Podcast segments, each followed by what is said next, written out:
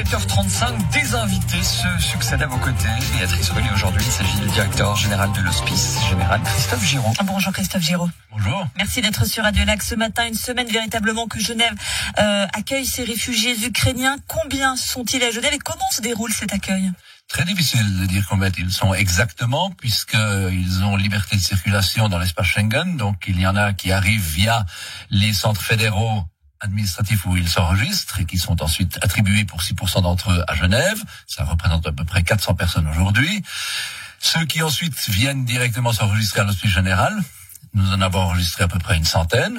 Puis ceux qui vont directement dans leur famille ou dans leur euh, famille d'accueil ou dans leur, euh, leur famille propre. Ce qui fait qu'on a à peu près aujourd'hui trois quarts des personnes attribuées à Genève avec un permis S que nous n'avons pas encore vu plus toutes celles et ceux qui arrivent par leur propre moyen. Donc c'est très difficile de dire combien il y en a. Donc il y a trois quarts des personnes qui pourraient passer euh, au travers de votre radar, c'est ce que vous voulez nous dire? Alors qui n'arrivent pas directement chez nous, ils arrivent chez leur famille d'accueil, mais évidemment nous faisons des appels à toutes les familles, j'en profite pour en faire un, euh, qu'ils, les réfugiés ukrainiens doivent venir chez nous s'enregistrer. C'est très important parce que ça leur donne droit à euh, une couverture à la malle et à une assistance financière dont ils peuvent avoir besoin. Quel est le profil de ces personnes? Ce sont des femmes et des enfants, pour l'immense majorité, quelques hommes âgés, euh, mais l'immense majorité sont des femmes et des enfants avec donc une, un accueil très différent de la dernière grande crise migratoire de 2015 où c'était des hommes seuls partis de Syrie pour la plupart. Effectivement, et ça nous pose un, un, un challenge particulier parce que loger des femmes et des enfants, ce n'est pas la même chose que de loger des hommes seuls. Donc nous avons là un véritable défi d'hébergement. Vous le disiez, défi d'émergement, d'autant qu'on dit que le canton dispose que de 3000 places. À terme, peut-être 15 000 personnes. On a beau ne pas être très doué en mathématiques, on se rend bien compte que le compte n'y est pas. Comment allez-vous faire? Effectivement, le compte n'y est pas et nous sommes en train de chercher des salles, des halles.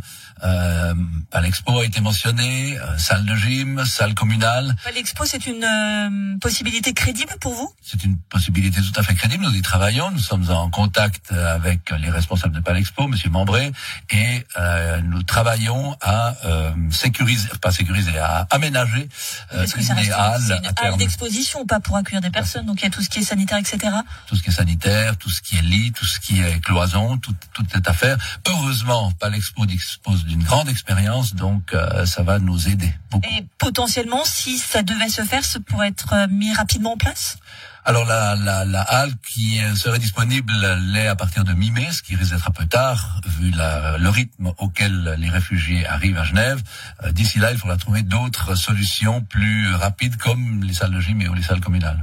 Euh, salles de gym et salles communales, donc potentiellement pour accueillir temporairement. Hein, ce serait pas euh, définitif pour ces personnes-là. Alors on espère bien. que ce sera temporaire et qu'on trouvera d'autres solutions parce que dormir dans une salle de gym, c'est évidemment vous avez au moins un toit lorsque vous arrivez à Genève, mais ce n'est pas une solution euh, acceptable à terme. Donc à vous entendre, l'accueil auprès des habitants à Genève est indispensable pour arriver à accueillir toutes ces personnes Indispensable. Nous n'y arriverons pas sans solidarité euh, des Genevois et des Genevoises pour accueillir ces personnes chez elles.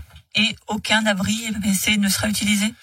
Le Conseil d'État l'a dit, aucun abri de protection civile ne sera utilisé pour les, pour les, pour les réfugiés ukrainiens. Des réfugiés ukrainiens, mais il y a eu d'autres réfugiés. Il y a encore d'autres réfugiés qui sont accueillis à, Genève. Euh, des résidents du centre d'hébergement collectif de Rigaud ont reçu l'ordre de déménager au début de la semaine dernière. Euh, on pousse les anciens réfugiés pour faire de la place aux nouveaux C'est compliqué tout ça. Alors ils n'ont pas reçu l'ordre. Nous discutons avec les habitants et les résidents du centre de Rigaud, comme d'autres centres d'ailleurs que nous que nous gérons, pour euh, réaménager euh, nos espaces. Vous le disiez, la majorité des migrants dans l'ancienne crise migratoire et dans la migration traditionnelle, si j'ose dire ça ainsi, sont des hommes seuls. Et puis nous avons maintenant des familles, donc il faut que nous réaménagions euh, la, manière dont nous hébergeons les personnes pour faire de la place pour des familles, ce qui est une autre manière de loger des gens. Et, les anciens réfugiés, que, réussissez-vous à les, les mettre, puisqu'on on, l'a dit, il n'y a pas, pas assez de place pour tout le monde Alors on ne va pas mettre dehors d'anciens réfugiés pour mettre des nouveaux, ça c'est sûr.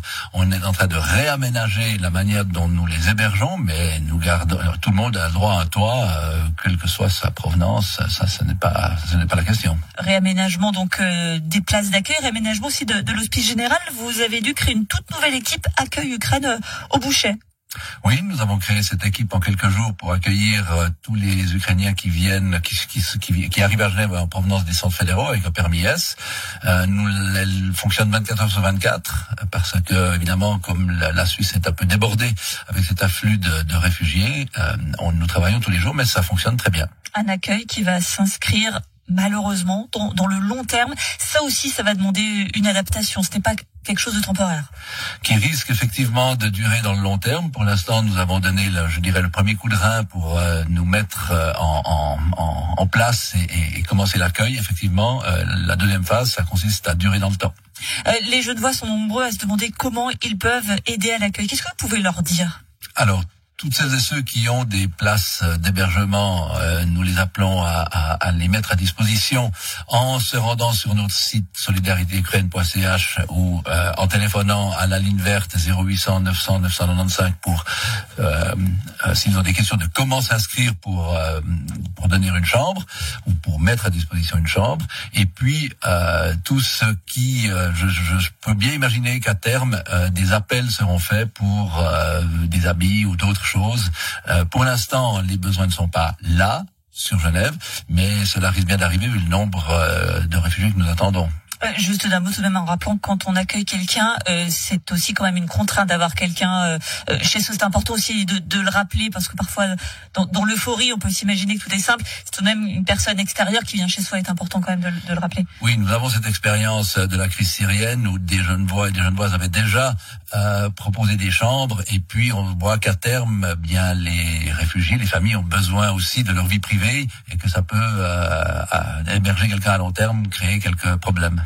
Merci beaucoup Christophe Géraud, directeur général de l'Hospice Général. On va rappeler votre ligne verte 0800 900 995 pour toutes les questions. Et puis si jamais vous connaissiez des réfugiés qui ne se seraient pas inscrits, allez au Bouchet. C'est important pour leur accueil. Merci beaucoup Christophe Giraud. Merci.